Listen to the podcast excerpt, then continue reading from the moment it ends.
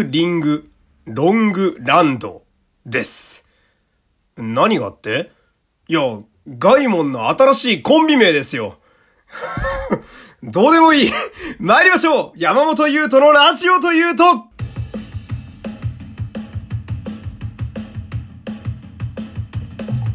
どうも、皆様こんにちは。声優の山本優斗でございます。第132回目の山本優斗のラジオというと、始まりましたよろしくお願いします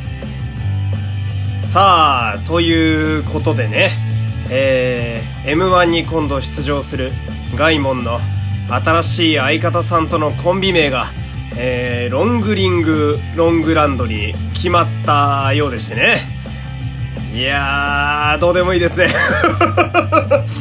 てかもういいだろ、この話題ってなりますね。いい加減しつこいような気もしますけれども。えー、まあ私自身の告知としましては、えー、一応まあ外門チャンネルでナレーションを披露しているのでね、えー、この番組のリスナーさんはそちらを聞きに行っていただけると嬉しいです。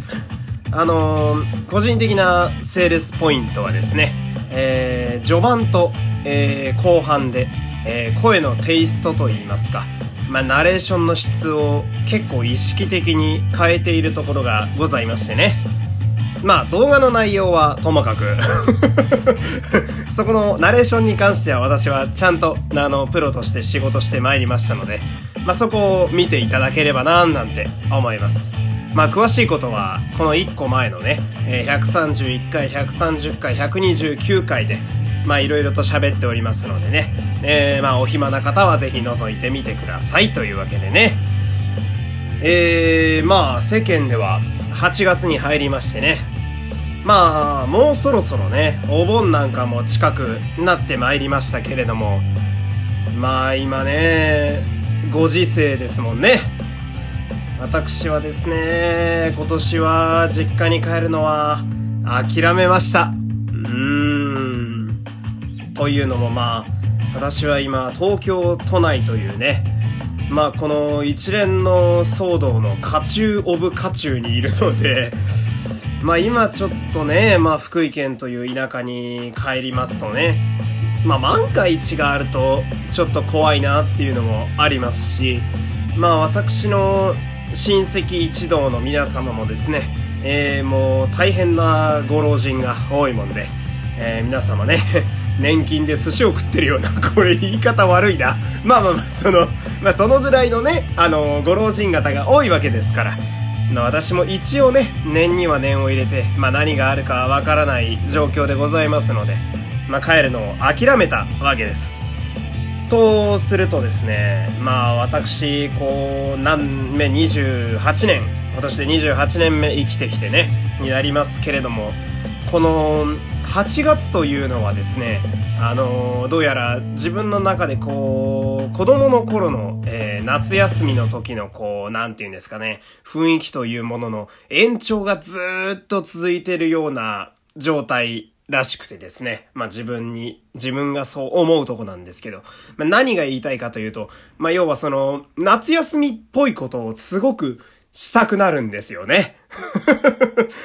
でですね、まあ、えー、実は私、まあちょっとだけ話変わりますけれども、あのー、まあ今都内がですね、あの、飲食店が、あの、営業時間が短縮という、まああの、都の条例が出ましたから、まあ22時までという。すると、まあ私が働いているカラオケ店もですね、えー、基本的にはまあ24時間営業なんですけれども、これが短縮されましてね。すると必然的にまあシフト、まあ入れる日にちもどんどんどんどん削られていくと。すると、まあ疑似的な夏休みが出来上がっていくわけですよ。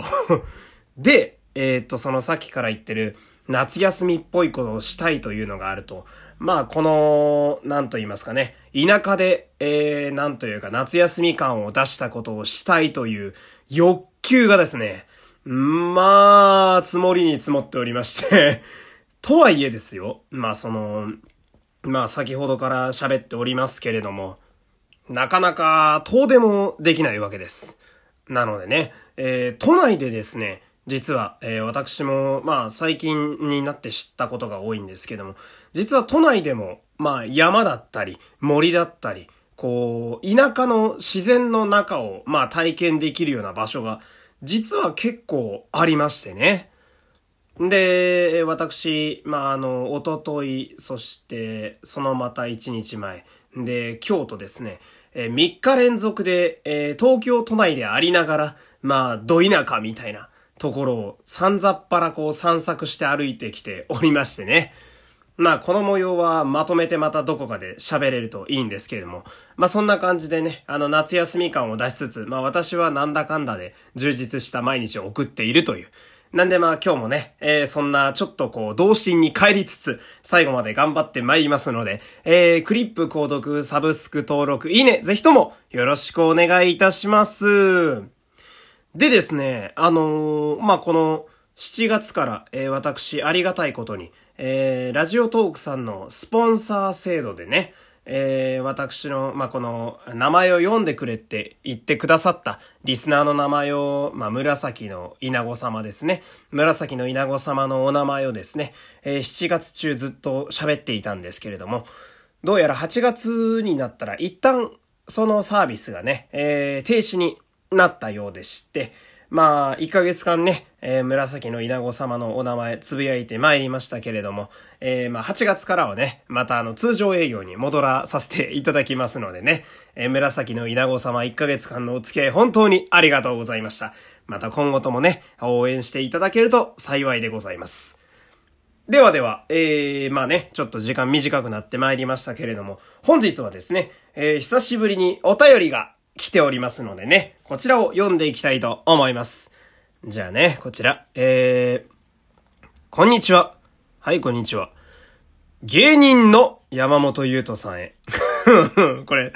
あのー、うん、これ、なんでしょうね。その、もう呼んじゃってるんだよな、芸人を。自分のラジオに。もうなんか言い逃れできないとこまで来てまいりましたけど、まあ読みますよ。うん。オードリーのオールナイトニッポンで友達から言われた忘れられない言葉という話題がありましたが、えー、何かありますか？というお便りが来ておりますね。えー、お便りありがとうございます。これは確か若林さんが喋ってたような話題な気がしますね。で、これね、結構考えたんですよ。その友達から言われた忘れられない言葉っていうやつね。なんでしょうね、これ。すごい考えるんですけど、ちょっと皆さんも、あの、良ければちょっとこの私が喋ってる間に軽く頭で巡らせてほしいんですけれども、悪いことしか出てこないね。なんか、人間って不思議なもんで、その、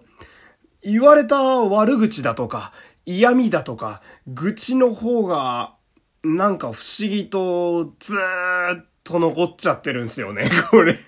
いや、どうなんだって思うんですけど、まあこれ私思い返したらですね、あの、まあ、友達っちゃ友達、あの大学の時の友人に言われた言葉なんですけれども、まああの、私昔からね、結構こういう風におしゃべりな人間でね、まああんまり本質的には変わってないんですよ。この、ラジオをやって、誰かに自分の話を聞いてこう面白おかしく喋りたいという、この欲求は長くそのまま持ったまま生きているんですけれども、まあ、ある日、大学の食堂でね、えー、3人ぐらいだったかな。あの、私の同じ法律学科のあ奴らと一緒に学食を食べていた時にですね、何の話題だったかちょっと思い出せないんですけれども、あの、たまたまね、その1日前に、えー、ラジオで、まあ、山里さんのラジオだったかな。すごい例え話がうまいなっていうのをすごい印象的にその日のラジオ聞いてて覚えていて。んで、まあ、その日ね、えー、試しにね、その、例え話をめちゃくちゃいっぱい身近な人に出したらどういう反応されるのかなっていう、まあ、半ば実験のようなことを、あの、自分の友人でやっていたんですけれども、まあ、その時に、その、なんて言うんですかね、なんか言葉の本棚かお前は、みたいな。まあ多分何も考えずに突っ込んできた言葉だと思うんですけれども、なんかその、本当に何気ない別に多分大した意味なんかないと思うんですよ。今思い返してみれば。でもなんか、この、今自分で、ま声優という、こう、声と喋る仕事に就き、そして、今現時点でこう、ラジオというものに、ま向き合ってている時にですね、思い返してみると、その、なんか言葉の本棚っていう、まあ、ある種キャッチフレーズのような、その単語がですね、なんか不思議とずっと胸に残っていて、まあ、やっぱ嬉しかったり、ちょっと懐かしかったりとか、まあ、ちょっと気恥ずかしい部分なんかもあったりなんかするんですけれども、もうそんな、それ言われたのがほんと8年前とかなんですけど、でもなんか意外に残っていて、まあここから私が一つ学んだこととしては、こう何気ない一言でも、まあ褒めてあげることによって、まあそいつが褒め言葉で言ったかどうかはわかんないですけど、まあなんかその人の中にずっと残ってるんやったら、まあ僕も身近な人にね、それこそいつも言ってる軽率に周りをちょっと褒めていきたいななんて思いながら、まあこれでね、質問の答えになっているかどうかはちょっとわかんないんですけれども、まあ今日はそんな感じの締め方ですね。